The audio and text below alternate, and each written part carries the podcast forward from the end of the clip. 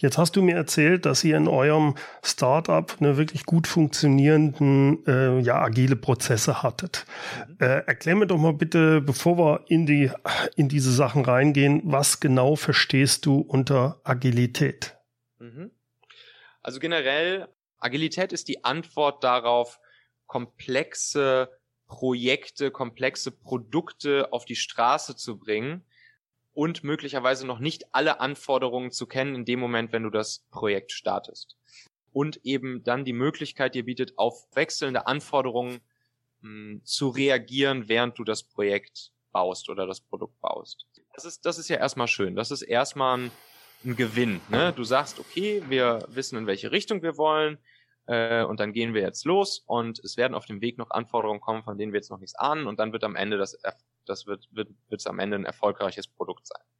Allerdings, da hört man natürlich schon raus, unterwegs wechselnde Anforderungen. Ja, das kann halt auch natürlich sehr, sehr, sehr schnell dazu führen, dass äh, massives Chaos entsteht äh, im Team hm. und in der Firma.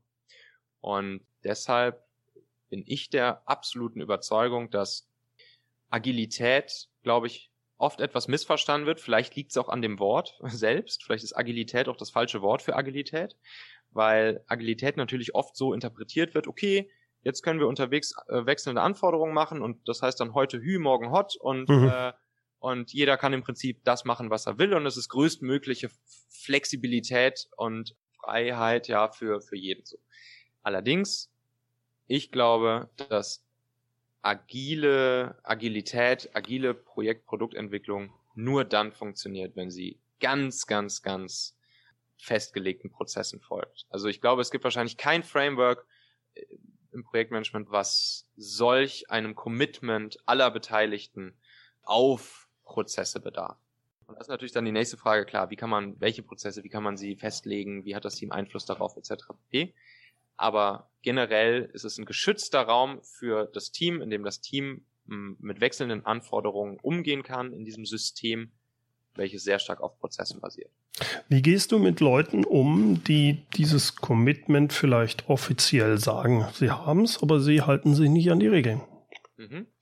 Da ist eigentlich das beste Mittel, wenn auch hier aus dem Team organisch sozusagen äh, diese Leute darauf hingewiesen werden dass sie, dass sie sich nicht an die Prozesse halten. Und das ist das Gute, dass das auch passiert. Also wenn man, wenn man wirklich dafür sorgt, dass beispielsweise das Team, ne, wenn man jetzt von so einem Scrum-Prozess, es gibt ja verschiedene agile Prozesse, mhm. sei es Scrum, sei es OKRs, sei es, äh, sei es Kanban oder sonst was.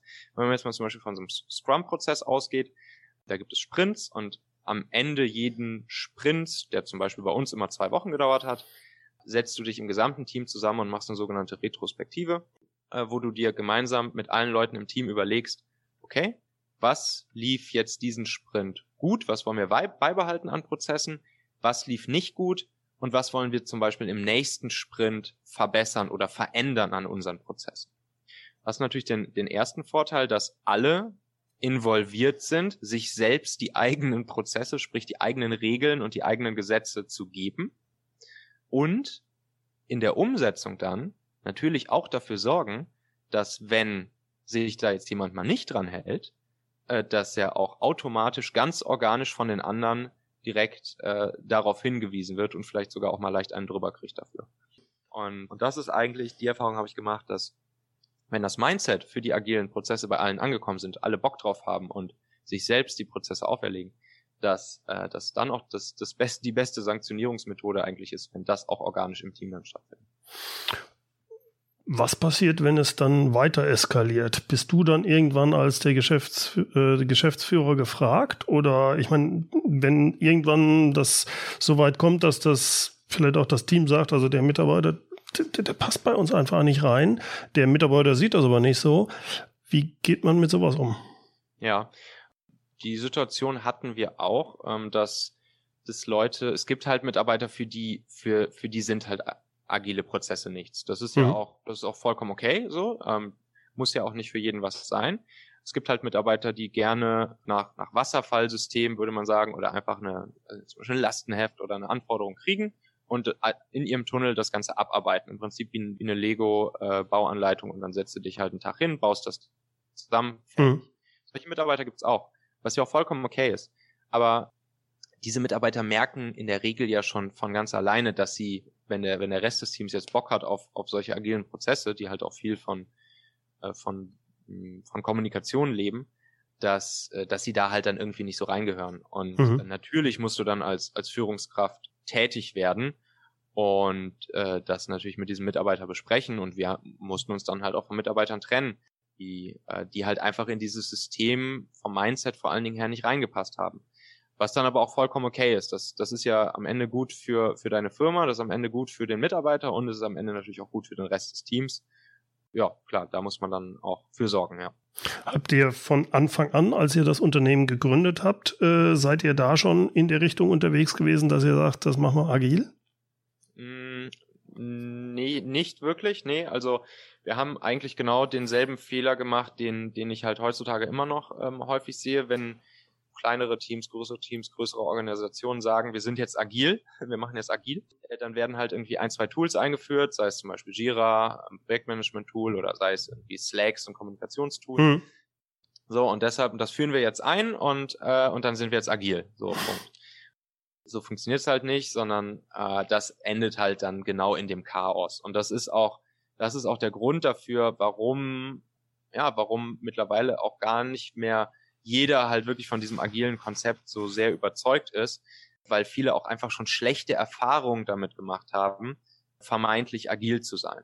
Was würdest ja. du den anderen Unternehmen raten, die in der Situation waren wie ihr vielleicht damals oder jetzt auch bisher normal gearbeitet haben in dem, äh, wie sagt's, der, der Mike sagt immer Vintage-mäßig und jetzt für bestimmte Bereiche vielleicht agil werden wollen. Worauf sollte ein Unternehmen achten und worauf habt ihr geachtet, damit es erfolgreich wurde, agil zu agieren? Ja, agil also zu das agieren. Ist auf jeden Fall schon mal das ist auf jeden Fall schon mal ein, ein guter, ähm, guter Ansatz, den du da gerade gesagt hast, nämlich in bestimmten Bereichen äh, agil werden zu wollen. Ich glaube, gerade für größere Firmen ist das auch ein guter Ansatz, erstmal sozusagen Stück für Stück agil zu werden und sich kleine Subteams zum Beispiel rauszuholen, mit die halt Bock darauf haben. Das ist halt super wichtig. Mhm. Ähm, Agilität ist vor allen Dingen ein Mindset-Thema. Ähm, die Leute müssen Lust darauf haben, jetzt gemeinsam dafür zu sorgen, dass die gemeinsam als Team, als Ende zu Ende verantwortliches Team auf wechselnde Anforderungen an ihr Produkt beispielsweise reagieren können. So, und dann klein anfangen, dann ganz, ganz klein anfangen, dann wirklich hinsetzen äh, und so eine erste Retrospektive machen. Sich dann zu überlegen im gesamten Team, okay, was haben wir, wenn wir jetzt mal den letzten Monat Revue passieren lassen? Was sind alles Sachen, die die wir, wo wir das Gefühl haben, das lief richtig gut, das hat gut funktioniert? Und was sind Sachen, die nicht gut funktioniert haben? Und für die Sachen, die nicht gut funktioniert haben, können, kann man sich dann so die Top 3 vielleicht mal raussuchen und dann sich gemeinsam mit dem Team überlegen, damit diese Top 3 Dinge, die nicht so gut funktioniert haben, damit die im nächsten Monat oder vielleicht in den nächsten zwei Wochen besser funktionieren. Was wollen wir uns dafür für eine Regel geben, an die wir uns alle halten? Und dann hast du schon den ersten Schritt in Richtung Agilität gemacht dann heißt das vielleicht noch nicht Scrum oder Kanban oder OKRs oder sonst irgendwas, aber dann hast du schon dir festgelegt, wir halten uns jetzt mal vor zwei Wochen an diese zwei bis drei Regeln und in zwei Wochen setzen wir uns wieder zusammen und, äh, und überprüfen das nochmal. Wie hat das funktioniert? Äh, haben wir uns alle dran gehalten? Wenn es gut funktioniert hat, super, dann behalten wir diese Regeln bei. Wenn wir noch irgendwo optimieren oder adjustieren wollen, super, machen wir das. Und dann können wir uns vielleicht auch die nächsten Dinge vornehmen, die noch nicht optimal funktionieren. Mhm. Und geben uns dafür zwei bis drei weitere Regeln, die wir dann wieder in zwei Wochen wieder überprüfen. Und so kommt man dann langsam auch in so einen Sprint-Rhythmus rein und dann kann man halt auch über tiefere agile Prozesse und Frameworks nachdenken. Habt ihr externe Hilfe dafür gehabt oder euch geholt oder habt ihr euch das alles selber beigebracht? Wir haben uns äh, externe Hilfe in dem Sinne geholt, dass wir einen sehr, sehr ja, meiner Meinung nach sehr, sehr guten und erfahrenen Agile Coach äh, Sven Röbsdorf uns geholt haben, mit dem aber nur wir, also ich vor allen Dingen, ich als Gründer und die beiden bei uns, die diesen Job des Agile Coaches dann aus dem Team heraus übernommen haben. Mhm. Mit ihm uns zwei, drei Tage hingesetzt haben, mit ihm einmal durchgegangen sind, äh, wie arbeiten wir aktuell zusammen, ähm, wie funktioniert das, wen gibt's im Team, äh, was sind so gerade die Herausforderungen und die Probleme bei der Zusammenarbeit, was wollen wir erreichen und dann mit ihm sozusagen einmal so ein, äh, so ein Konzept uns überlegt haben, wie wir bei uns agil einführen können. Und dann sind wir damit natürlich zurück zum Team gegangen und da war dann eben äh, der Sven nicht mehr dabei, sondern das haben dann einfach dann diese beiden Agile Coaches aus unserem eigenen Team und ich gemacht und haben unserem Team das vorgestellt. Äh, und haben gesagt, hier, ähm, das haben wir jetzt hier mal mit dem Sven äh, erarbeitet lasst da mal einmal gemeinsam durchgehen und gucken, was wir jetzt alle davon halten und welche dieser Dinge wir jetzt erstmal anfangen, schlank umzusetzen. Weil auch hier, wenn du da so eine ganze Liste hast und jetzt auf einmal mit 20 Regeln ankommst, äh, dann sind die Leute natürlich überfordert. Aber dann mhm. konnte das Team sozusagen, haben wir uns gemeinsam mit dem Team überlegt, welche ersten kleinen Schritte wir in diese Richtung gehen. Und nach und nach konnten wir dann natürlich immer mehr in, in das gesamte das gesamte Bild äh, umsetzen. Also das war auf jeden Fall super, super wertvoll. Mhm. Das würde ich auch empfehlen, da einmal sozusagen zumindest einmal extern einen reinzuholen, der, der da mal drauf guckt und der halt schon Erfahrung mit sowas hat und und dann auch ein paar Tipps und Tricks ähm, und Erfahrungen mit an die Hand gibt. Du hast eben gesagt, es ist hauptsächlich ein Mindset-Thema. Das kann ich mir gut vorstellen. Das bedeutet aber gerade in so einem kleinen Unternehmen, die Geschäftsführung muss eigentlich auch darin geschult sein. Die muss das mhm. auch verstehen, selbst wenn sie es selbst nicht bei den, bei den Sachen dann anwendet, aber sie muss ein Verständnis dafür haben, wie die Sachen ablaufen und gewisse Freiräume geben. Würdest du dem zustimmen?